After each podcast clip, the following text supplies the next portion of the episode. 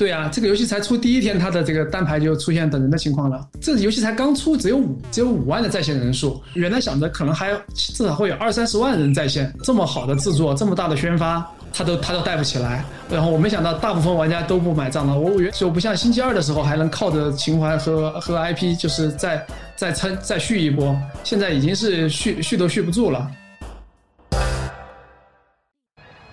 唉，哟，这是怎么了？项目进度慢悠悠，每天加班九九六。哎呀，哇，您这又怎么了？市场宣发目标大，成本不够也抓瞎。别唉声叹气了啊！游戏人，啊，他就得有态度，可不是嘛。生活太累，他别愤怒，打打游戏做安抚。工作之余别痛苦，听听电台更幸福。圈里圈外故事足，一起盘盘这门路。欢迎来到游戏人有态度。Hello，大家好，欢迎收听好听会火的专业游戏电台《游戏人有态度》。哎，我是大圣我是剑桑，啊。我们今天是十月三十号，应该十月最后一天吧？倒数第二天。啊，明天还有三十一天哦，明天是万圣节，好，但是我们今天录的跟万圣节没有任何关系。对，我们今天录制的时候呢，对我们来讲有很大的两件事情在发生，一个呢是一部电影正在热映，嗯，是《沙丘》，对对，然后呢还有一个游戏前几天刚刚发售二十八号刚发售的《帝国时代四》啊，我们的青春啊超 GP 了。对，所以大家现在听到我们这个话题，估计能猜到我们今天想聊点什么，就是我们今天想聊聊 RTS 这款游戏。我觉得已经快消亡的这的一个类型游戏了。哎，先不要把话说太死，嗯，它是不是快要消亡？我们今天请来了一位听友，也是资深的游戏行业从业者嗯韦恩，嗯，来跟我们来聊聊这个 RTS 游戏。那么先请韦恩给我们打个招呼吧。大家好，我是 Wen，之前是做过《星际争霸二》的选手，之后一直是从事游戏相关的行业，RTS 和各种策略游戏吧，可以说叫得上名字我都玩了很久。专业的 RTS 玩家。听好像韦恩说过，他是当年打过星际二职业赛的。不过咱们话说回来啊，这个今天，呃，虽然说聊 RTS 啊，但是我们今天正好也赶上这个《沙丘》电影上映。剑上电影你看了吗？呃，看了一半儿，然后后来一直想看完，但一直没时间去看去。韦恩电影你看了吗？电影我看了，电影拍的还不错啊，感觉。对，还不错。但是你觉得电影里边它还原了这个咱们当年玩《沙丘二》这游戏里边，或者《沙丘两千》《三千》这游戏里边这些这些感觉了吗？有一点点吧，但是它这个战斗场面都比较小嘛。其实电影它更主要是还原原著。哦，我们要对我们玩的这个沙丘和沙丘的这个 RTS 游戏，它不是很还原原著，因为原著里面就不太涉及这种几个家族的大规模的这种什么坦克战啊什么的这些东西。原著里面就是以以这个少数的这种肉搏战为主。基本上就是原作是政治戏码，但是他们 RTS 的版本就是给具象化，把那个无用的政治戏码干掉了，只留下战争的战斗的部分。对，其实你知道吗？我看这部电影时，其实我是一一分没少全看完了哈。全看完之后，我在想，哎，不对啊，这里边我只看到了扑翼机这个这个兵种，其他的、啊，但是采矿车也有，佛里曼人肯定是也是有哈，嗯但是其他坦克呢？这轻型摩托车呢，好像没有看到，包括这哈肯尼的这个什么毁灭之手，啊，全都没有。全都没有。对，不过这个都不重要，因为电影可能就像韦恩说，它并不是还原游戏，嗯所以呢，我们今天就这还是要可能，嗯、站到以有一个游戏行业从业者角度呢，去聊一聊这关于 RTS 游戏它整个的一个一个发展过程脉络，包括可能对我们的影响吧。嗯嗯，当然，我觉得这个话题啊，我觉得我跟剑桑虽然我们也玩过很多 RTS 游戏，对吧？对，这个都伴随着我们，但是我们觉得今天还是要请伟恩来好好的跟我们分享一下。嗯，RTS 游戏这块确实是在早期的游戏行业是一个当时的头部主流类型嘛。对，但是它的乐趣逐渐后来被拆散了，拆出了很多个后后续的类型。在早期，我们确实是用《沙丘二》开创了这种 RTS 的玩法的框架，对。对，衍生出了 RTS，可以说是逐渐增强体验，逐渐增强体验以后，衍生出了 RTS 的可以说巅峰期的三个产品吧。嗯。巅峰期的三个产品，也就是呃《帝国时代二》《嗯。嗯星际争霸》和和红警二这三个应该是知名度和玩过的人最多的。对，应该是最强的几个版本。对，他们各自再往前面的，就是说是在一个过渡期，在一个发展期。嗯它的就是说到了这三款，基本上达到了一个巅峰期，它的哦游戏产品的完成度、产品的品质和各种体验的设计吧，都是达到了一个巅峰。对于大众玩家的一个巅峰，嗯对于电子竞技的巅峰可能还要晚一些。嗯，对但这三个 RTS 早期的这三个品类，其实已经预示了它未来的发展方向是会注定会分流的。嗯这个我们后面再说。嗯好，早期的 RTS 因为是一个主要的类型，我们国内的团队其实也也有一些不错的作品。哎，没错，嗯，不知道剑剑三你们玩玩过这个《铁甲风暴》和《傲视天地》没有啊？傲视三国吧，啊我是三国，对对对，傲视三国。哦，是我没玩过，因为嗯我对三国就那么一回事儿。但是《铁甲风暴》联想那啊是必须的幸福之家呀！包括其实还有一个非常有名的产品啊，就是那个《自由与荣耀啊，对对对，我也不是很熟悉《自由与荣耀》，但是《铁甲风暴》我是玩了很久的，当时还小嘛，嗯嗯，是用那个联想的品牌机，对吧？OEM 是吧？会自带，对。对对对会自带铁甲风暴。那个时候能玩的游戏也不多嘛，像铁甲风暴的内容还是比较丰富的，它不像这个星际或者红警里的兵种比较固定，嗯，它是可以自定义你每个兵种的配件，你可以选择这个每个兵种用的是什么底盘、什么引擎、什么武器，然后会有很多种搭配。是。所以说，铁甲风暴还是有一定的有一定的这个研究空间的，玩了好一阵嘛。小时候，对铁甲风暴可以说它其实还没有达到这个巅峰期的三大 RTS 的高度产品的整体品质吧。嗯对，但在在国产游戏里面确实也是领先的，那也是算是国产游戏和和这个海外游戏至少在战斗表现上差距最小的一个时期吧。对，是的对对。呃其实说句题外话，我觉得九几年那会儿，嗯，单纯的说以二 D 来论的话，嗯国产游戏和海外游戏的差距，其实我觉得还没有拉开那么大。对，肯定的，对对，然后真正拉开差距，实际上是在后三就三 D 时期，进入踏入三 D 之后，国产的游戏就就明显看到，明显可以看到质量会拉开很多。就是其实作为呢，嗯。我个人之前这个话题我们也聊过啊，我们嗯之前有一期做直播的时候聊国产游戏这个未来之路在何方的时候，我们也聊过跟剑桑，就说其实目标目标游戏这家公司呢，他们做《铁甲风暴》，到后来做《傲视三国》，我觉得他们其实内部是有 RTS 基因的，嗯。要不然的话，《傲视三国》不会，嗯，它能够火出在 E 三第一个能被呃外国人知道的国产游戏。傲视傲视三国，我是觉得它复杂度其实就已经有点高了，它其实算是一个转型，已经是一个转型阶段的产品了，是的，啊。已经不再是传统的老 R 老 RTS 的框架了。傲视三国会更像后来的这个，它模拟经营的成分更重，模拟经营的成分更更重，然后它不像那个帝国是帝国和星际、红警这些都是在很短的时间内就要就要就要战斗起来嘛，哦它是有很长的这个一个供应链的生产。但那就其实跟全站的思路比较类似，是吧？呃，它应该是和呃和要塞或者说是和、哦和现在和现在的甚至一些 SLG 游戏会会哦更类似一些，和全战还是有一定嗯差别。全战还是更更强调这个就是前线战斗的表现。我觉得最早的形态的 RTS 其实就是因为你像沙丘嘛，沙丘一脉下承下来就是沙丘、沙丘二，然后那个命令与征服，然后红警、这一套下来，他们是一个体系。然后最开始是可能是从这个体系下先分化出来，更注重经济的，然后出现了帝国一，对对对，然后可能更注重操作的，就出出现了魔兽，出现魔兽二啊什么这些。魔兽或者星际，对，星际这条线不，星际的话，应该是魔兽二又进化了一次之后，才会出现了星际，星际争霸一，呃对，吧可以？这么说。嗯，星际，但是魔兽二其实从我从我因为我很巧玩过魔兽二嘛，它其实我觉得还是一个偏沙丘二的一个卓越模仿品。不管从不论从剧情上而言，嗯还是从一些细节上而言，实际上没有达到一个现代游戏的高度。在当时，在当时而言啊，嗯嗯，实际上它真正我觉得应该让暴雪能够跟站起来，作为号称那 RTS 之王，嗯的称呼应该是真的是从星际，因为他们星际、红警和帝国，他们才是一条线上的东西。，对他们当时应该是正好也在差不多同一个年代嘛，呃，基本上就前后嘛。九八到两千年之间嘛。对对对，嗯，嗯，是的，呃，红警这条线啊，它可能走的是一个呃偏大场面、大的这种战役的那种那种感觉红警条线主要就是它简化了这个运营操作，啊。运营操作会比较简单，但是战斗前线战斗的场面比较宏大，就是爽快感很强，但战斗的特效果也比较刺激。帝国这边呢，可能就像你说的，可能是更注重于它的后后方运营这块儿的一个一个策略的上面的一个一个选择。对，帝国更注重一个多资源的协调，然后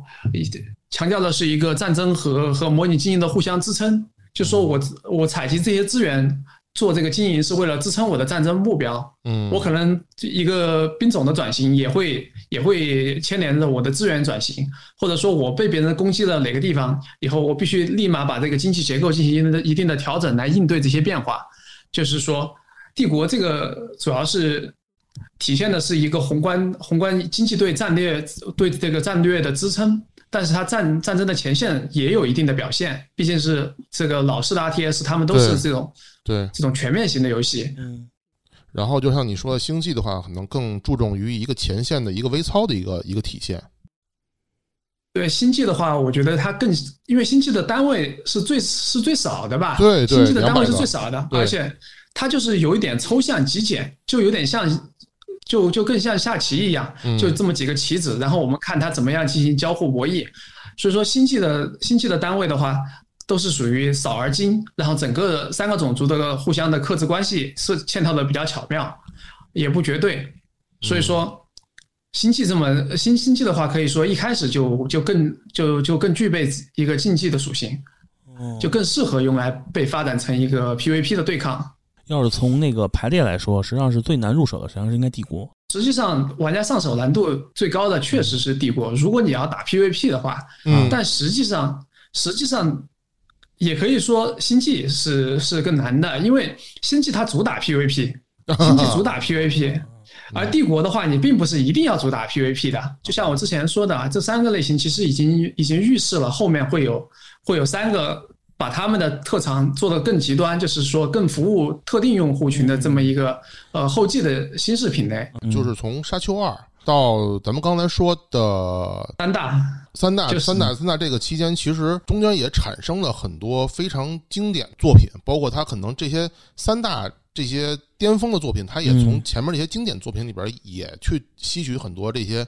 非常好的设计的理念。呃，比如说当时有一个产品叫家园，家园的话，啊。它就是直接采用了真三 D，有 Z 轴的，就是有三个坐标轴的一个移动，它交互比较复杂，嗯。在当时可以算是仅次于三大 RTS 的，就是一点五线产品。嗯。家园这个产品的话，呃，它的单机剧情其实做的非常很很感人，就是、嗯是讲的一个讲的一个民族最后找回自己母星的故事。家园除了它本身产品的各大创新和它的这个题材比较新颖，它不像星际争霸，虽然虽然说是科幻，但其实都是在地面上打的。对，家园真的在太空上打，而且家园的这个团队就是 Relic。啊 Relic 是所有的 RTS 大厂里面硕果仅存的团队，哦，现在要说有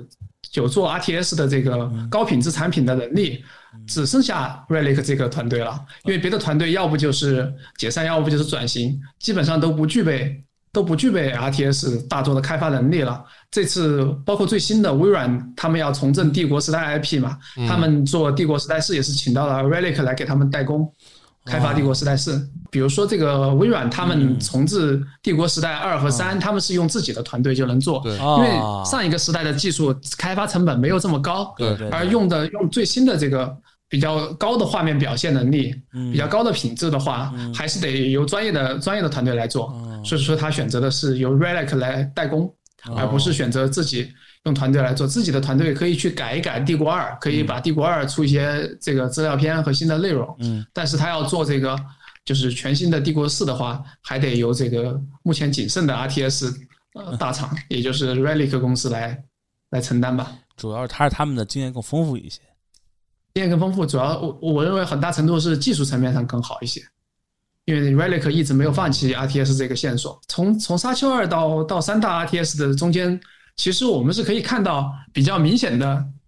过渡过渡趋势的。对正好这三大 RTS 的三个也是三个团队嘛，嗯就是微软的全效工作室。嗯他们的帝国一其实就是在呃是就是在这个转变中的一个一个转转变中的一个过渡产品。我们可以看到，呃，帝国一的话，它就已经有有比较复杂的资源分工系统了，而且套用了这个现现现实历史的一些题材。对不过帝国一的题材比较老嘛，一般是这个亚述、赫梯这些这些史前文明，或者说是是刚刚有历史史记载的是时期吧。嗯而而红警一和 CNC 这条线，它强调战场的就是前线表现。嗯那这条线的话，之前也会有也也会有红警一和和 CNC 一代、二代，嗯。还以及以及比较以及最开始就是鼓励联机开发出来的，应该是很早就就有联机功能的，在魔兽争霸这个系列里面。也就是说，暴雪的话，呃，它一开始也就是也就是说比较看重在联机对抗这方面的。嗯这方面的发展，所以说也就发展出来了后面的这三大这这这三大条线嘛。哦这三我们都可以看到，他们在达到最终的最终的这个巅峰作品之前，嗯确实也是经过了一些尝试和和迭代的，嗯，才才发最终发展发展出了这三条线的巅峰产品。其实我有一个产品啊，那个伟恩，就这个，其实，在两千，咱就拿两千年为一个线哈，因为差不多红警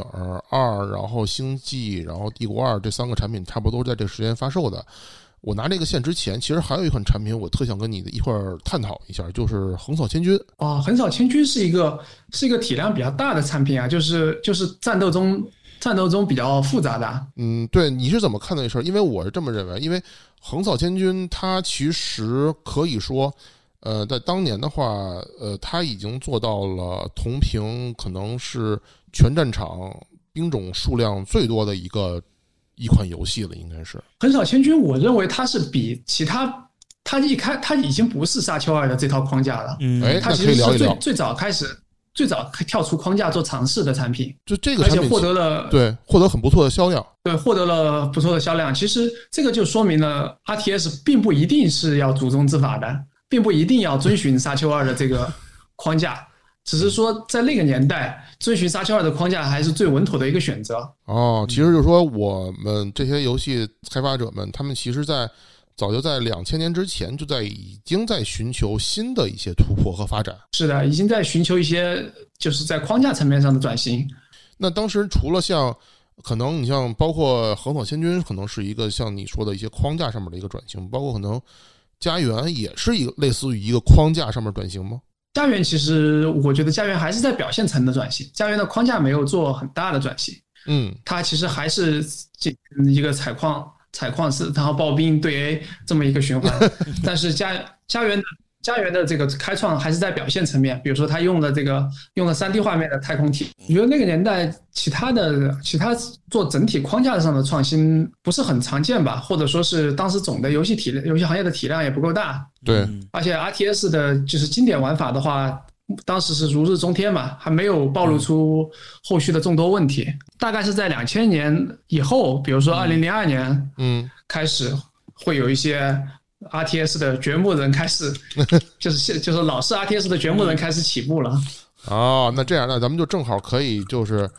呃，聊一聊这个从三大这个成型的巅峰，然后往未来后面发展的这么一个路径啊。零二年的第一个掘墓者是暴雪自己，是的，零二零二年当时有零二到零三年吧，零二到零三年是有这个呃《魔兽争霸三》啊，《魔兽争霸三》其实呃续了一阵 RTS 的巅峰期，嗯但《魔兽三》也可以看作它已经是在向 MOBA 类型转型的过程中了，嗯就是已经是向 MOBA MOBA 类型转型的一半的过程中了，只是说暴雪自己没有想到，呃，最后会是这么一个形态，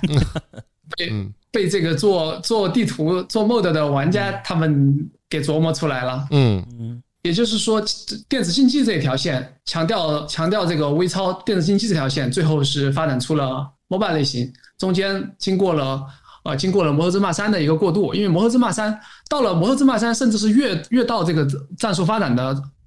发展啊，就越偏向，就包括竞技玩法，大家都、都会把英雄操作的更详细，比如说当时那个特别是兽族啊，嗯。魔兽争霸三刚出的一开始，大家还没有想到用这么大的操作量去操作一个英雄，嗯。因为魔兽三也简化了一很多运营嘛，是的。然，后好多兽兽族玩家他的整支军队都是在为剑圣服务的，资源也要尽量的去把剑圣养起来。对。其实这个时候就已经体现出了呃一个呃 MOBA 游戏的雏形了。这个再往后的话，其实同期的话，其他我们说三大三大 RTS 啊，其他哎的类型嗯其实已经开始已经开始衍生出来一些能更好的满足对应用户的产品了。哎只不过在当时，由于技术水平和设计水平，就是不管是软件层的技术层面啊，还是软硬件的技术层面和和这个游戏设计的理解层面，都还在发育期嘛。啊，所以说这些产品在当时并不是，并不能说很好，嗯但是他们已经就是出具出具一个形态了。比如说是在这个零二年出的《钢铁雄心》，哦，零二年钢铁雄心，啊它其实可以认为是帝国时代二的这这条线发展下来的。它会，就你既然是强调我这个资源管理对对对战争的支撑的这个作用，一个平衡作用，那我可以，而且有一些有一定的历史代入感嘛。那这个 Paradox 公司他们的产品就是说，那我就把这些东西给给你拉满，我就把你这些历史 历史代题材的这个代入感给你拉满，更还原。然后呢，呃，我我我把这个资源的规划变得变得更更写实。嗯我把这块，而而战斗的具体的战斗场面，我就就抽象成抽象成这个抽象成一个数值对撞嘛，但它这个数值又取决于你的兵种搭配等等，而不需要你亲自去操作。就是说我我扮演的是一个国家元首的话，我就不需要去亲自操作这个机枪以五十米了，对这个就不能不能当微操大师了。对，不能当微操大师，对对对，同时的话，全面战争这个系列在当时也是有萌芽的。其实全面战争还当时还有一个竞品啊，哦，当时还有一个竞品是，呃，叫我一下子想不起来，叫荣誉骑士吧。只不过当时做的比全面战争稍微差一些。后来这个团队现在其实是是被团全面战争的 CA 公司收购了。哦，这啊，荣誉对，那这个故事还比较曲折呢。就是荣誉骑士这个团这个团队他们的产品，他这个团队叫黑海工作室吧。嗯嗯，然后他们做的产品的话，在当时是比较也也是比较好的，比全面战争差不了多少。嗯后来的话，他们这个公司被先是被这个 Crytek 收购，后来 Crytek 干不下去了以后呢，又把他们转卖给了 CA，然后开发了特洛伊全面战争。哦，特洛伊全面战争就是保加利亚的保加利亚的一个工作室开发的，他现在也是是就是在 CA CA 手下了。是不是特洛伊后来成为了就是全战的一个比较有名的一个子系列了？它包括后来还有一个什么传奇系列什么？呃，这个其实是说反的，是是全全战的话，有个叫全战传奇的子系列，它是体量小一些的作品。对其中特洛伊属于传奇这个系列。哦，之前传奇系列里面还有两款作品，对对，我记得这个好像是有有有一个的，对对对，然后呃，全战这个系列，我认为是沿袭自红警二红红警二这条线，哦因为它强调的是强调的是这个前线战场的表现，这个大场面的表现。嗯嗯，只不过它追求接近真实的规模嘛，对你红警里面红警里面的规模还是不够大吧？全面战争的话，它可以真实的把就是上千人的战争表战争场面表现出来，而而且运营它用的是另一种方法，就是说，特别是其实全站早期的几代产品，它的运营是比较简单的，不像现在这么复杂。它当时的运营其实就简单的像红警一样，但是呃，但是它做了一个比较大的突破，就是它把运营部分和和这个战斗部分直接做成异步的了。就是说，它战场里面是没有运营的，战场里面你只需要全力的去去操作这个战斗就可以了。嗯而且全站的操作负担，因为是以以一个一个就一个兵团为单位嘛，也一队可以是上百人，所以说这样打起来的时候，玩家可以有很很多的时间啊。如果是打单机压力不大的情况下，有很多的时间，有很多玩家会会把这个画面就是拉到细节去看这些看这些战斗的表演，就说操作压力就会很轻呢、哦，你说这个突然让我想起了一款产品啊，就是这个运营跟这个战斗分开的有点像的感觉，就是有一款叫做《国家的崛起》。啊，是这样。对，《国家崛起》其实前边儿他们的呃策略玩法，据说是有点像文明。对它其实它还有一个国家边界的概念。，对，当然那个游戏其实我没有玩懂，当时太小嘛。嗯，当时那个韦恩，当时这个产品是不是好像也是帝国他们团队做的呀？这个这个产品的话，我不是很确定，因为我嗯当时比较小嘛，没有去研究这些公司的背景。是，有可能是因为这个产品和和帝国的这个画画面引擎看着还挺像的。对，嗯，说到这个，我正好想起来一个有点搞笑的产品啊，来来来，就帝国帝国帝国时代二的这个引擎，就是除了国家的崛起，这个这个看着好像是帝国二的换皮，嗯嗯嗯然后改，然后但是改的比较多啊。嗯，有当时有一个换皮换的更直接的《星球大战》IP 的《帝国时代二》啊我不知道你们见过没有？没有没哦有，我完全没见过我。听我好像听过，就是呃，应该是个三 D 的吧？不是三 D 的，和《帝国时代二》几乎是一样的，但是是《星球大战 》的 IP。没有，那就没有。帝国二的引擎在老就是老式 RTS 那个年代，还是一个比较好的引擎吧。对，呃，这个时候就是刚才说到从红警到全战这个方向，虽然说他们的产品框架已经完全变了，但是他们满足的都是一个战争氛围的渲染。对，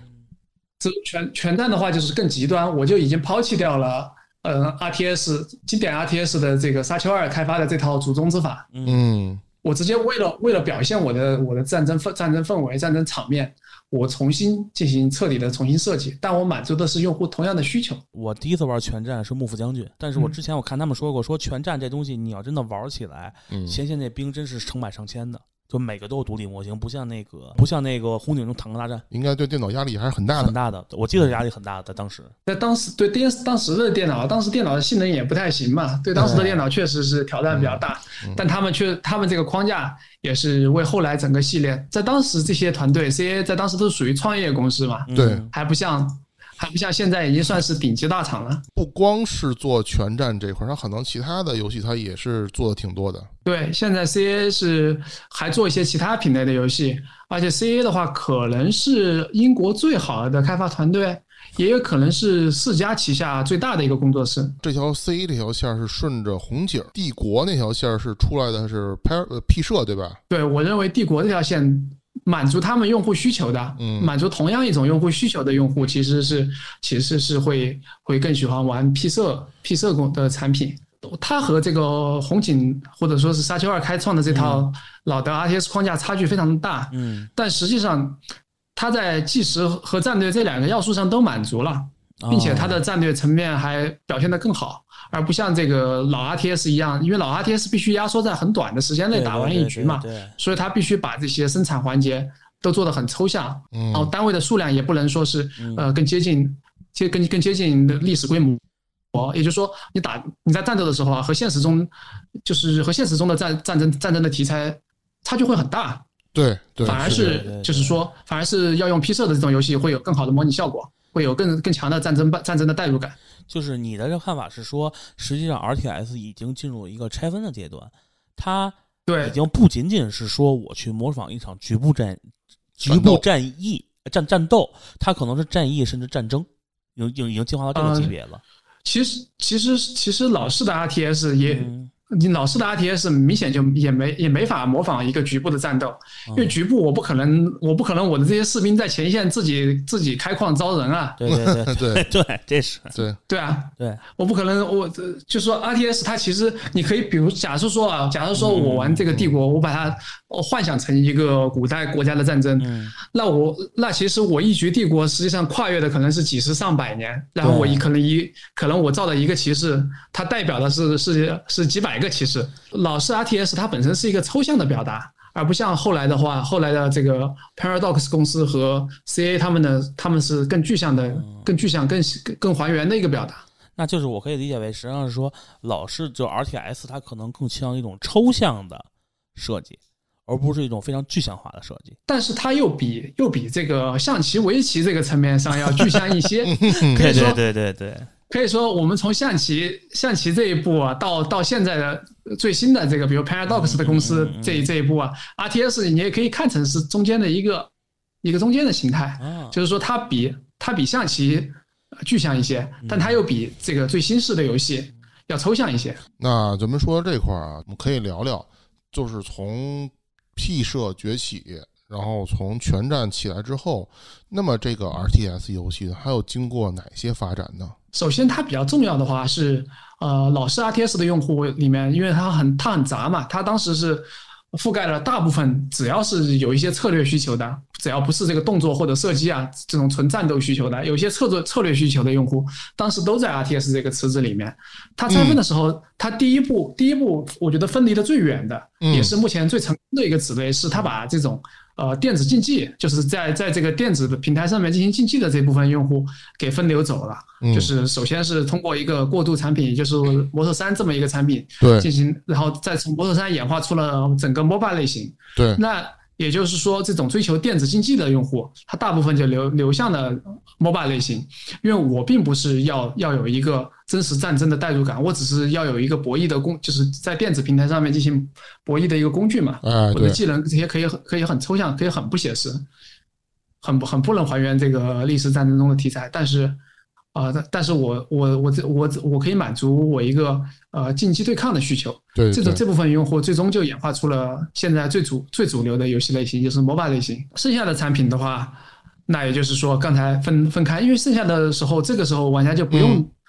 不用再纠结，我一定要有一定要有竞技性，我可以把把游戏的玩法做得更有趣，或者说是内容更丰富，是的我，不用不用去照顾这个呃电子竞技方面的需求了。对，啊、包括 Relic 公司他们后来的产品啊，嗯，啊、还有一个类型可以说是，呃，老式 RTS 最接近老式 RTS 的吧，嗯。就是比如说是英雄联、哦，英雄联这个，对对对，很清楚，对，英雄联、战争游戏、红龙，还有就是战争之人这几个系列的产品呢，它就是也有资源管理，也有前线操作，但是呢，它就因为它不在意战不不在意这个大众用户了，不在意这些。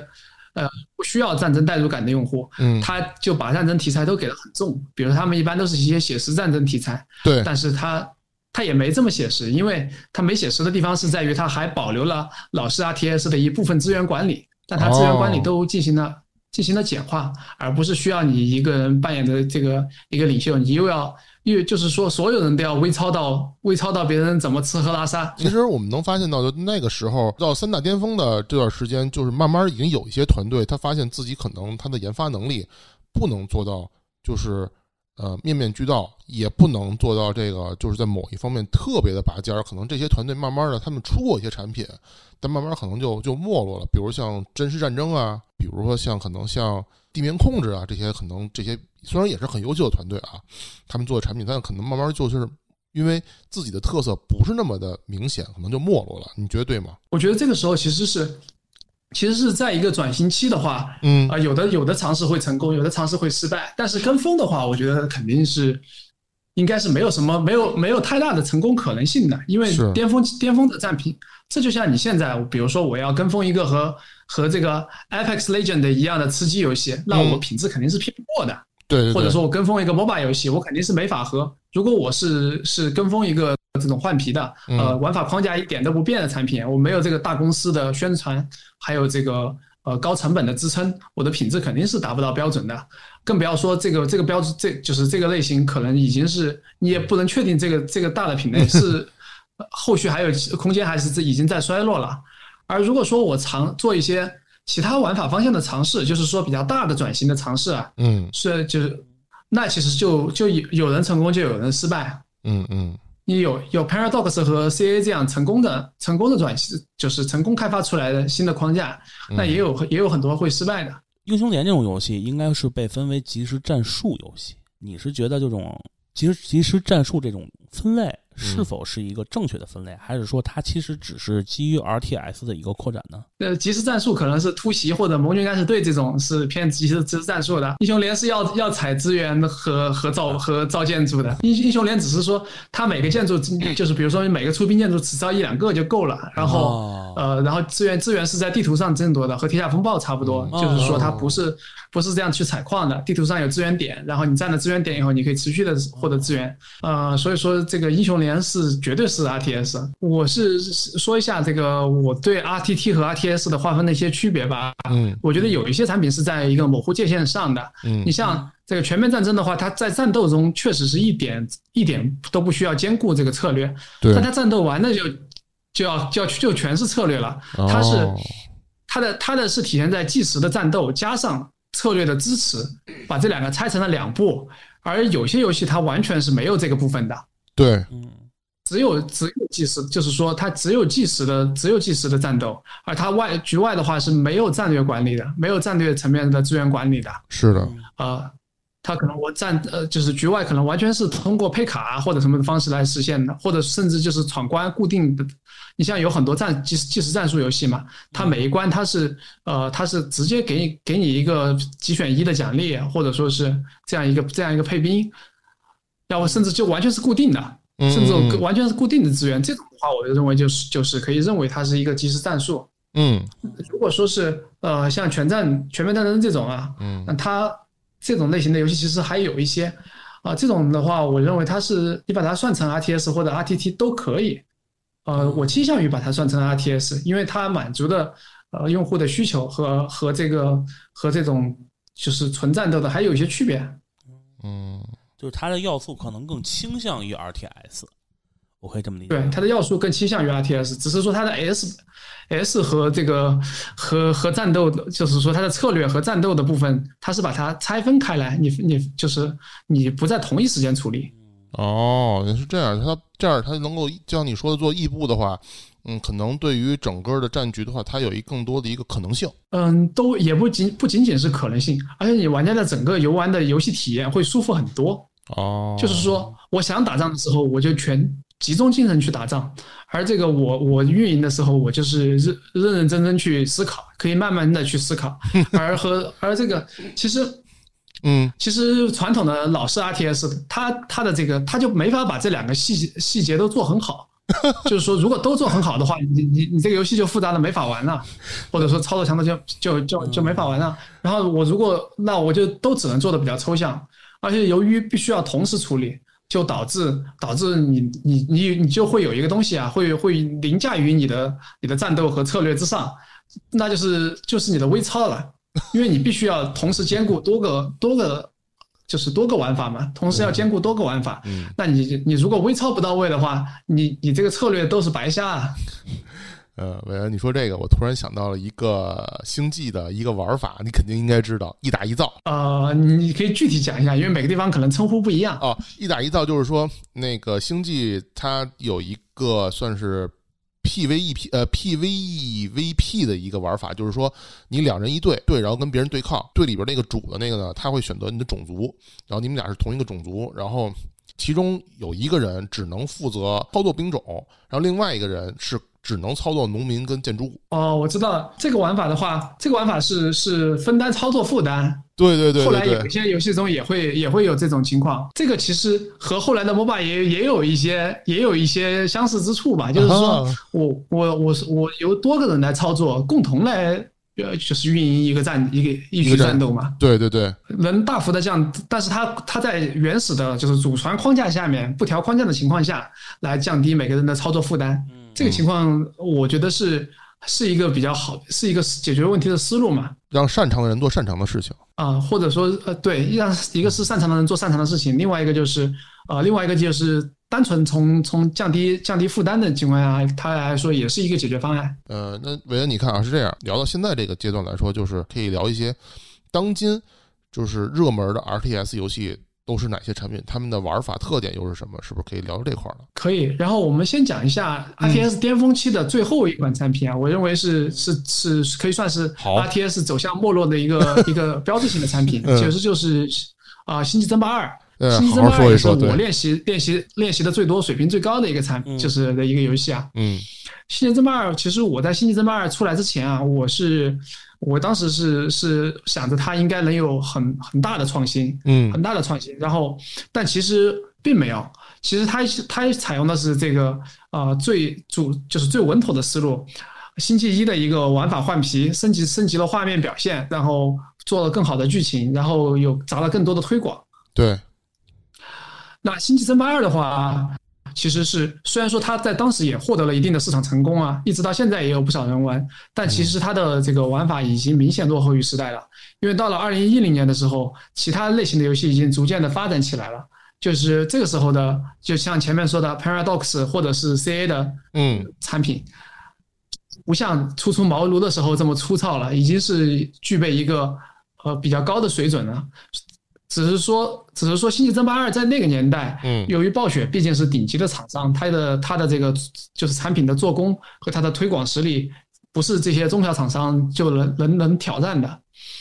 所以说，《星际争霸二》还是获得了一在在二零一零年还是获得了一定的一定的这个关注量。对但这个已这这个时候，其实它的玩法框架已经明显的过时了。对，其实而且我觉得《星际争霸二》它能够从二零一零年最后到二零一五年出完最后一个版本，然后包括后边的诺娃三部曲，其实它已经挺不容易的。你想，一个一个爱一个游戏，它能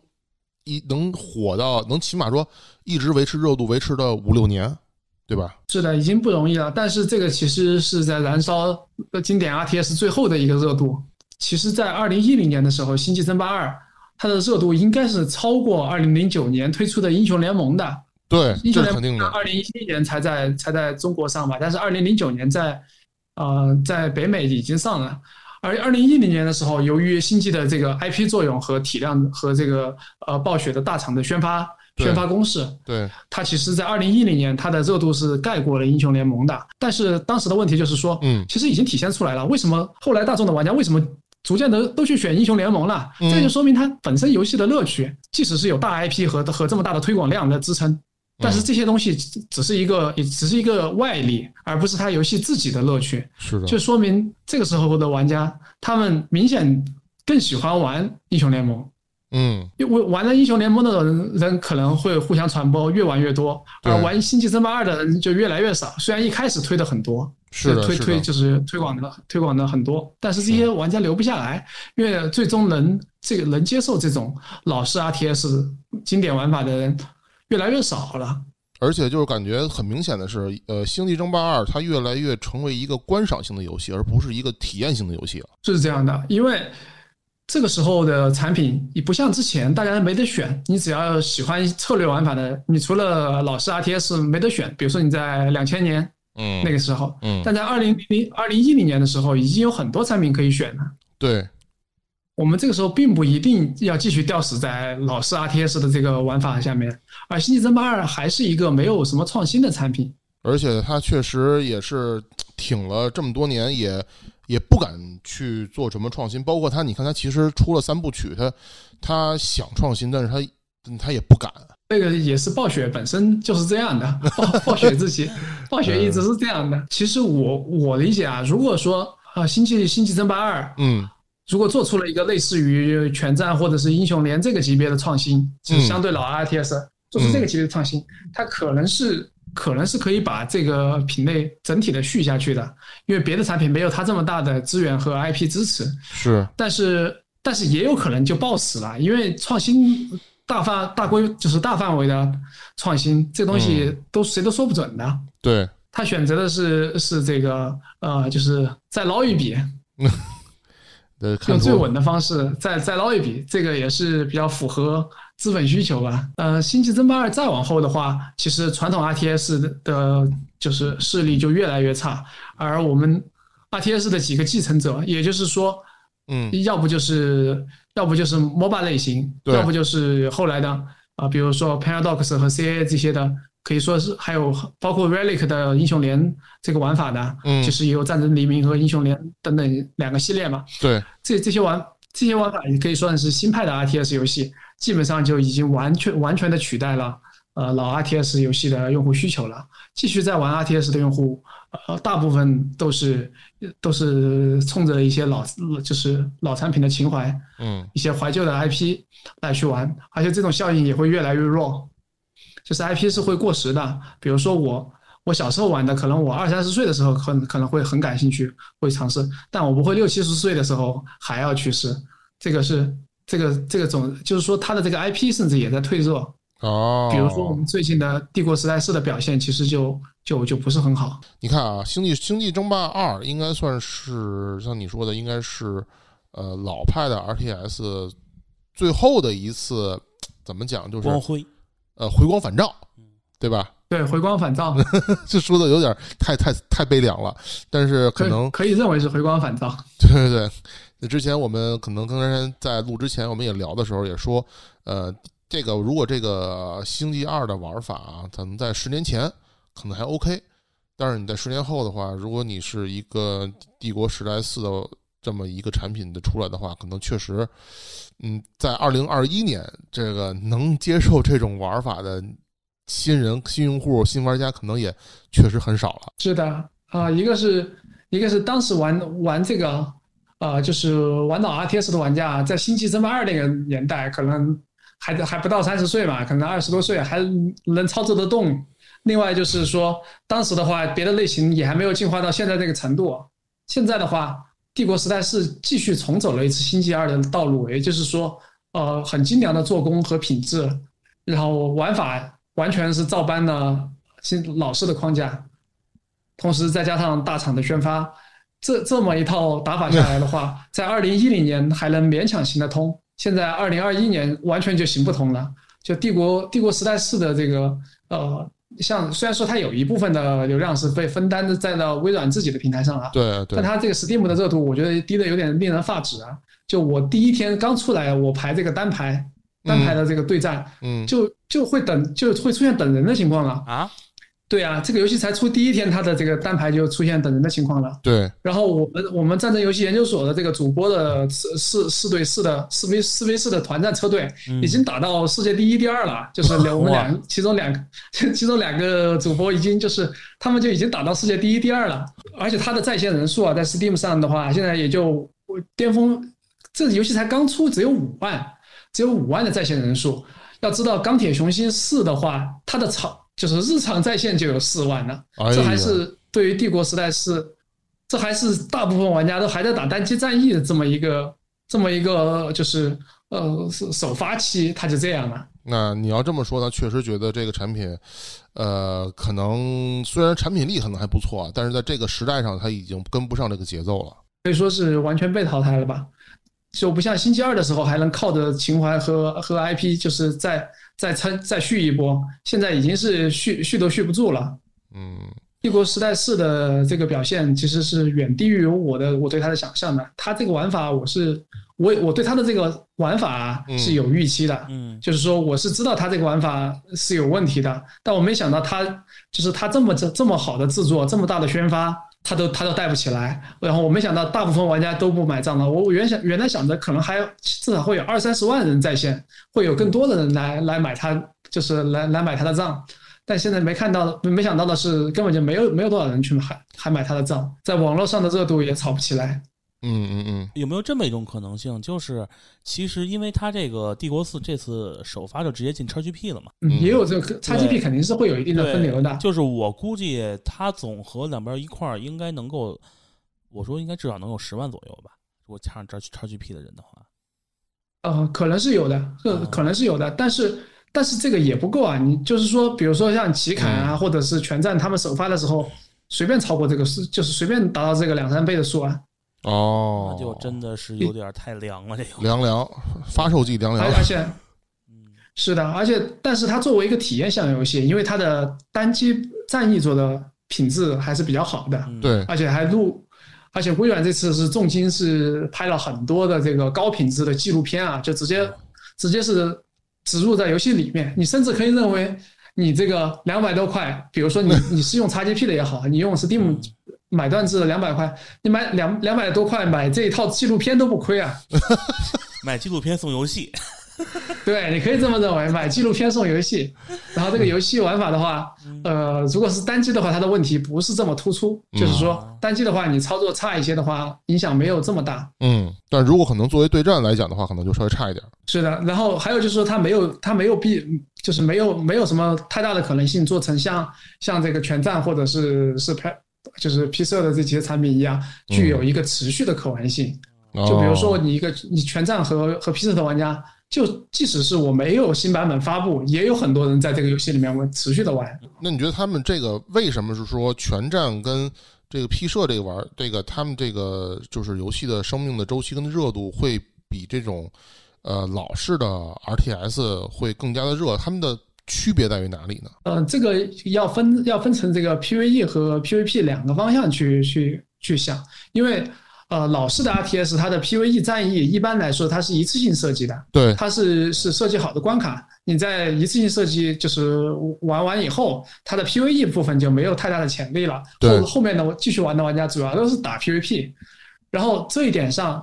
啊、你像 Paradox 公司的产品，它基本上就不 PVP，它是因为它的这个 PVE 部分，它就是设计了一套比较宏大的框架，也就是说你有有很强的重复游玩性，你可以一直的，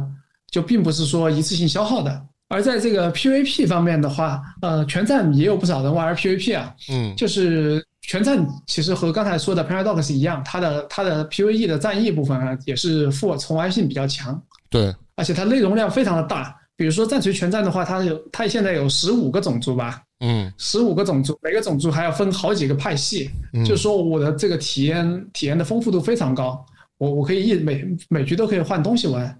那我的 PVE 的长度就可以拉得很长。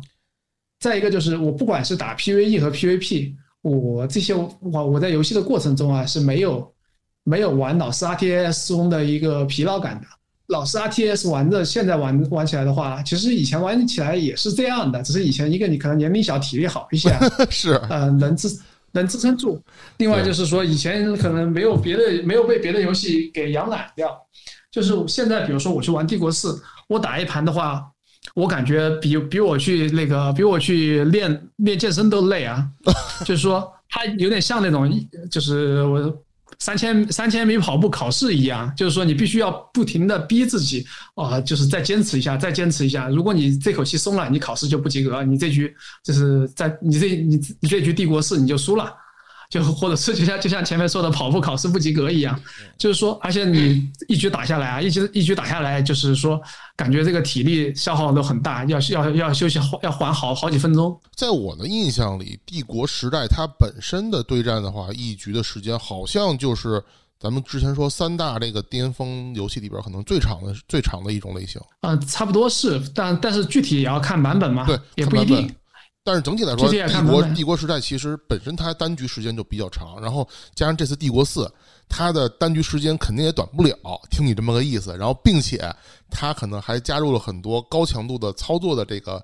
呃环节在里边，所以让你在本身就不短的时间内保持着极高的注意力，然后你觉得打完非常累。是的，然后它的时间可能比之前的还稍微短一些，嗯，因为经常经常有些人的操作就就是其中有一方啊，就感觉就撑不下去了，就这就像这就好像是让我想起了最近火的一个电视剧啊，就是鱿鱼游戏中的那个拔河的那一关。大家就就就在这个拔河的过程中啊，你要是一松懈，你就直接直直接就就团灭掉了。哎呦，你知道你说你说这个话的时候，让我突然想到了一个《星际二》的一个曾经一特别特别好的一个打法，就是打那个城那个城市流。然后曾经那个就是职业赛的时候，有一个选手忘了是谁了，打城市流把对方啊，这个我知道，四个小时嘛，呃，真 真实大地，真实大地，真实大地城市化打他这套打法我是熟悉的。对，就直接是膀胱的比拼嘛。啊，是是这样的。然后帝国帝国四的话，它其实单局时间并不是很长，但是它的它对操作爆发的要求，可以说，我觉得是 Relic 公司是有点是有点走歪了，我也不知道为什么。哦就是说，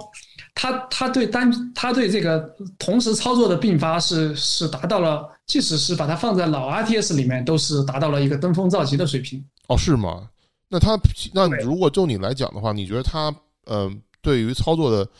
呃，我们用一个专业术语吧，APM，它大概可能是个什么状态呢？你比如说啊，我就以星际和帝国二为例，好它星际和帝国二大概是有一个 APM 的墙的，就是说对，你比如说达到可能一个两两百出头左右嘛，对。达到两百出头这个 APM 以上的玩家，你可你大家还是以策略和思路为主，但是达不到的话，呃，是就是说手快一点的话，就会优势很大。就比如说你可能呃，你手你你你够不上的话，你就会被别人直接操作死。对，但是但是到了帝国四这个游戏的话，这个游戏感觉你手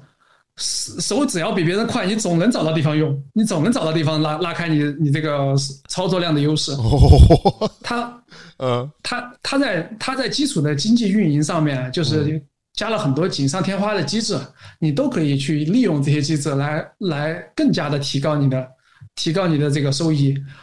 而你要不要把你有第一是你有没有这个手这个是这个 APM 去去用这些机制，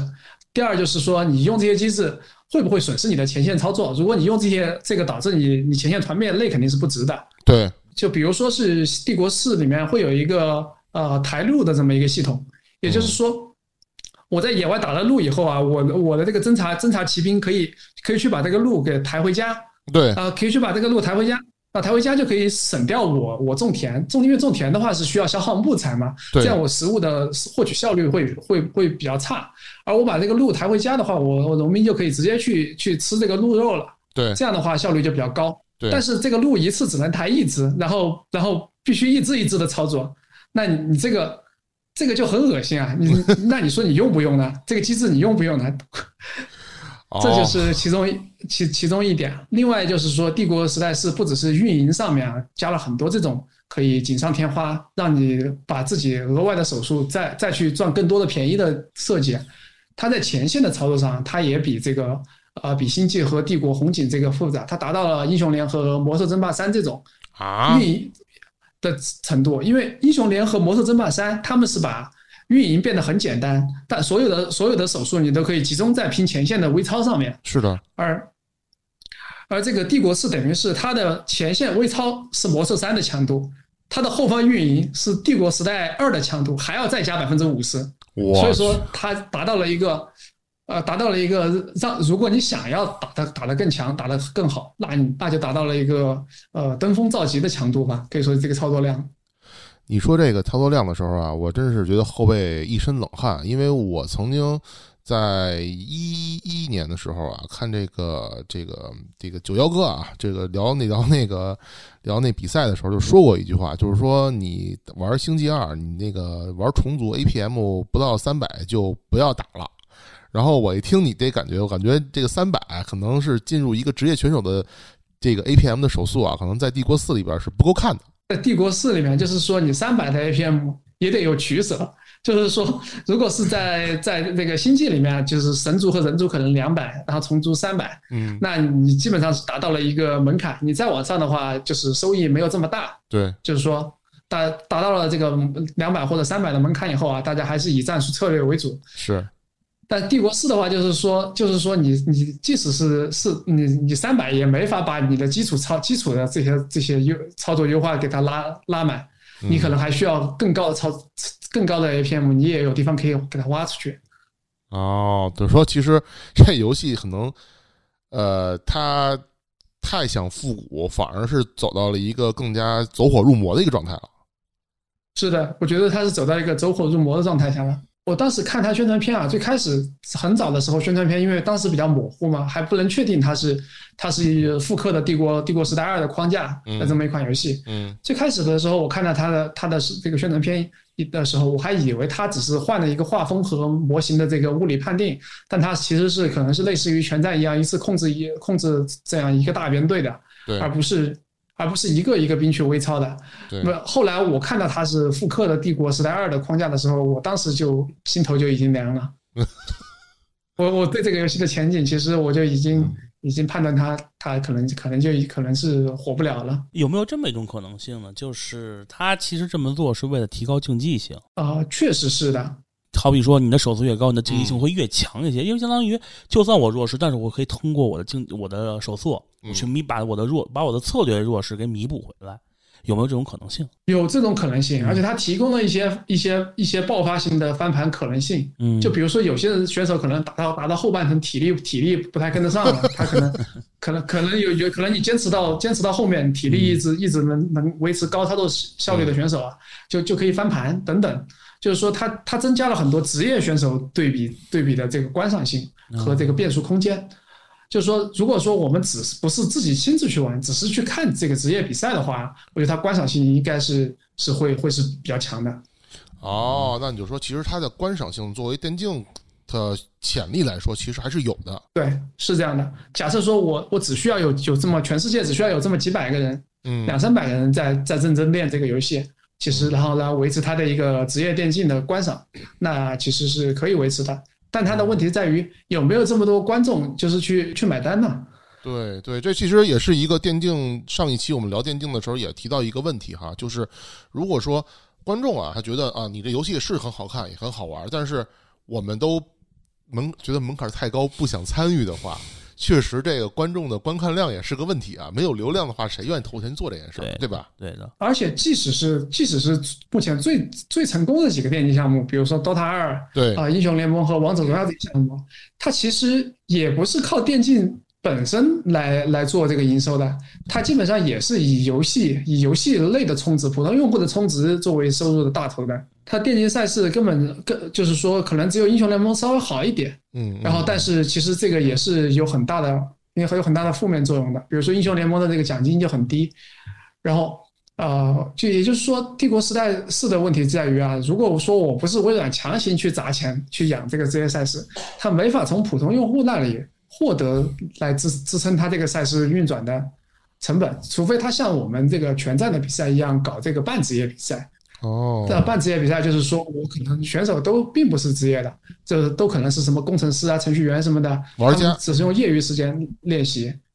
来打比赛。哦，但嗯。这个其实也是有问题的啊，因为啊、呃对于全站这样的游戏来说，你如果是一些这种，比如说呃理工类工作的这些人啊，这这这些玩家，他只需要以比较少的练习量，加上比较优秀的战术思路，他就可以他就可以可以达到一个顶级水平。而对于帝国四这样的强这样一个身体对抗为主的游的游戏来说，嗯，你这样你这样半职业的，是一定被被全职业的吊打来的。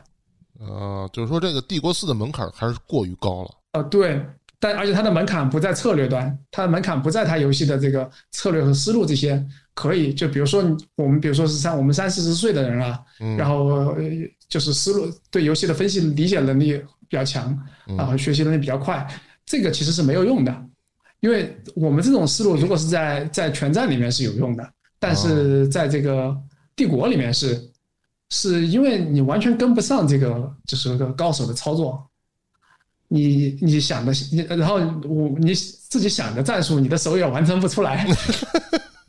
是的确，这个东西其实可能呃 FPS 也会更明显，你会发觉打的时间会一长或者压力一大的话，你到最后你能反应过来，但是你手跟不上了。对，嗯，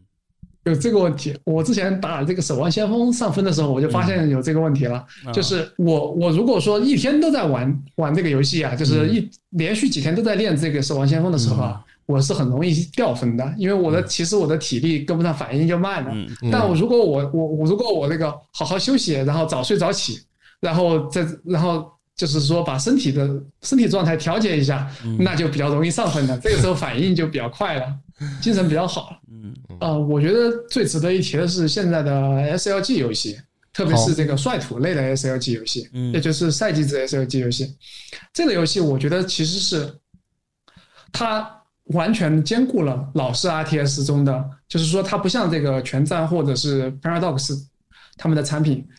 始终是始终是有些部分啊是没有还原到老的 RTS 的这种就是多项全能的体验的。哎但，是 SLG 游戏的话，其我是现在可以听见吧？可以可以可以，嗯嗯嗯嗯，你说，啊，SLG 游戏虽然说很多人都觉得比较氪金啊，嗯但 SLG 游戏就是我们单指率土类的 SLG 嗯游戏，它它一定程度上它还原了老式 RTS 啊老式 RTS 的所有乐趣。哦，嗯率土类的 SLG 一般是两三个月一个赛季，然后有很慢很慢的采矿和造兵速度，嗯嗯嗯，然后一个服务器里面有几百上千人，然后形成一个形成一个混战的局面，一个组就是组队在和其他联盟混战的这么一个场面。嗯。但他把所有的环节都拉得很慢，在拉到这么慢的情况下，和以及一个有这么多就是一张地图有这么多人的情况下，其实这样的话，这样的一个呃体验就更是是最接近最接近现实战争的。对，是最接近现实战争的。现实战争你，你就是既有前线的战斗，也有也有后方的这个运营和和和这个合纵连横等等操作。对，然后，而且而且，因为我的时间拉的非常的慢，你想一下，P 一，它等于是等于是把传老式 RTS 中的二十分钟一局，我给它拉拉长到了两个月。嗯那这个所有人的操作速度和思考速度一定是跟得上的。嗯，对，对，但然后，但是它也有一个问题，就是因为它是七乘二十四小时不下线的一个赛季，也就是说，也就是说，现实战争中的什么夜袭这些东西也是存在的，会导致你想好好玩的话，会就是说很影响你的正常生活。哦，明白了。啊、这里我我们还是要额额外额外单独单单独说一下啊，我们说的 S 就是手游 SLG 游戏，嗯，现在一般认为是有率土类和 COK 类两类嘛。对 COK 类就是说，呃，谁就是可以无限充钱的，谁充钱谁就牛逼。对，然后这样的话，一个大 R 可以充充上千万。而率土类的话，一般来说，它的这个二二十到三十万就已经是一个极限了，就是说再往上冲是没有用的。嗯嗯然后普通玩家的体验的话，也也也不会超到超过三到五倍。一般来说，就是率土类的话，它更强调的是一个单局体验，相当于是一个超慢速的 RTS。哦，这两个类型别的差差别还挺大的。呃，如果说我们前面说的能继承老式 RTS 体验的，主要是指的是这个率土类 SLG，而不是就是说 COK 类的 SLG 是是没有这个作用的。COK 类的 SLG 最主要还是一个就是刺刺激刺激消费的一个消耗型的模型。啊、最后就说，其实我是很看好呃率土类 SLG 最终最终就是从我认为只有率土类 SLG 可以重振这个呃老老 RTS 的老 RTS 的辉煌。一一个是因为呃这种 SLG 游戏它的收入比较高嘛，它有比较高的收入，就是用来支撑它做更多的技术迭代，嗯嗯而而且而且它不像 COK 类是以一个人性为主，它本身还是以乐趣为主的。哦，以乐趣为主来驱动。而而这些游戏目前的表现，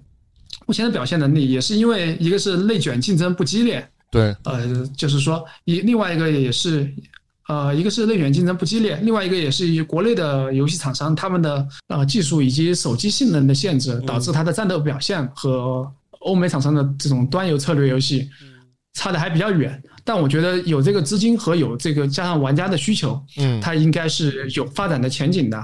就比如说，假设说我在这个呃率土类 SLG 里面，我的战斗表现就就好像是全战一样，嗯，就是有这么宏的宏观，呃，有这么有这么就是这么有战场氛围代入感的话，嗯那肯定是也是所有玩家都都都有这种需求的。这个只是技术层面的问题，技术和成本层面的问题，呃，没有做到而已。对所以说我是很看好，呃，率土类 SLG，它不像之前说的这个呃 CA 或者是 P 社的游戏，毕竟是走一个细分的小众群体的。嗯率土类 SLG 它是有一个走向大众的潜力的，因为它你不会的知识，你可以玩家之间互相传播，因为大家是一个大的工会里面的嘛。对对另，外一个是它的它的这个呃操作节奏，操作节奏的话也也是最为缓慢，因为它毕竟是拉长到两个月嘛。嗯所有人其实都能适应得了。呃，为什也就是为什么现在这个畅销榜上总总总总能有两个率土类的 SLG 顶一直顶在前面，长盛不衰的原因也是是有的吧。而这两个产品目前远远的没有达到他们应该有的品质，用户也用户也能支持他们。我是我所以说我是很看好这个品类未来的发展的。你说的那个是不是有一个是是阿里的游戏《三国志》？对，是，其实就是率土和三国志嘛，这这两个是目前率土类的这个头部作品。对，其实很能伟恩就像你说的，可能像这种率土类的 SLG 游戏，将会继承真的老式的 RTS 玩法，然后并且在移动端可以继续发扬下去，真正让说让这些还能玩得了这个 RTS 也想玩的人在里边体验到乐趣。是的，它的乐趣其实是和和这个老式 RTS 是相似的。如果真的玩进去的人啊，和老式 RTS 是很明显的相似性的。OK，那么今天也聊了特别多哈，尤其是聊了这个 RTS 从沙丘二开始到今天帝国四，那多少年了已经？剑嫂得有二十多年了，都不止二十多年了。你就按三十年吧，对小三十年了。其实这是一个非常漫长的一个过程，包括但是我们今天就是今天韦恩也聊了很多有意思的事情，包括这个它为什么兴起，它为有什么为什么又没落，嗯，以及它未来有可能发展的方向，以一个什么样新的一个形态重新回到我们的视野里。我今天聊的非常有建设性，尤其是我觉得今天有感兴趣，就是说提到率土类这个产品，它能够在移动端进行 RTS 的这么一个传承，我觉得有可能会对未来的 RTS 游戏是个新的复兴。这个反正对我而言倒是一个很新的认知，因为我实际上一直认为率土这种游戏它更倾向于传统的 SLG 或者光荣那一系列，嗯，但其实今天听完了之后，发现还是有不同的想法。有一定道理。嗯嗯，OK，那么感谢收听这一期的游戏人有态度，我是大圣。我是剑桑，我是问。OK，那么好，那我们下一期再见。拜拜。